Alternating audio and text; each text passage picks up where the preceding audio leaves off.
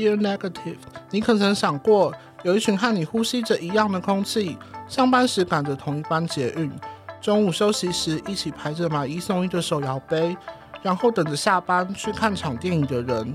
可能有着一个难以公开的身份，他们是 HIV positive，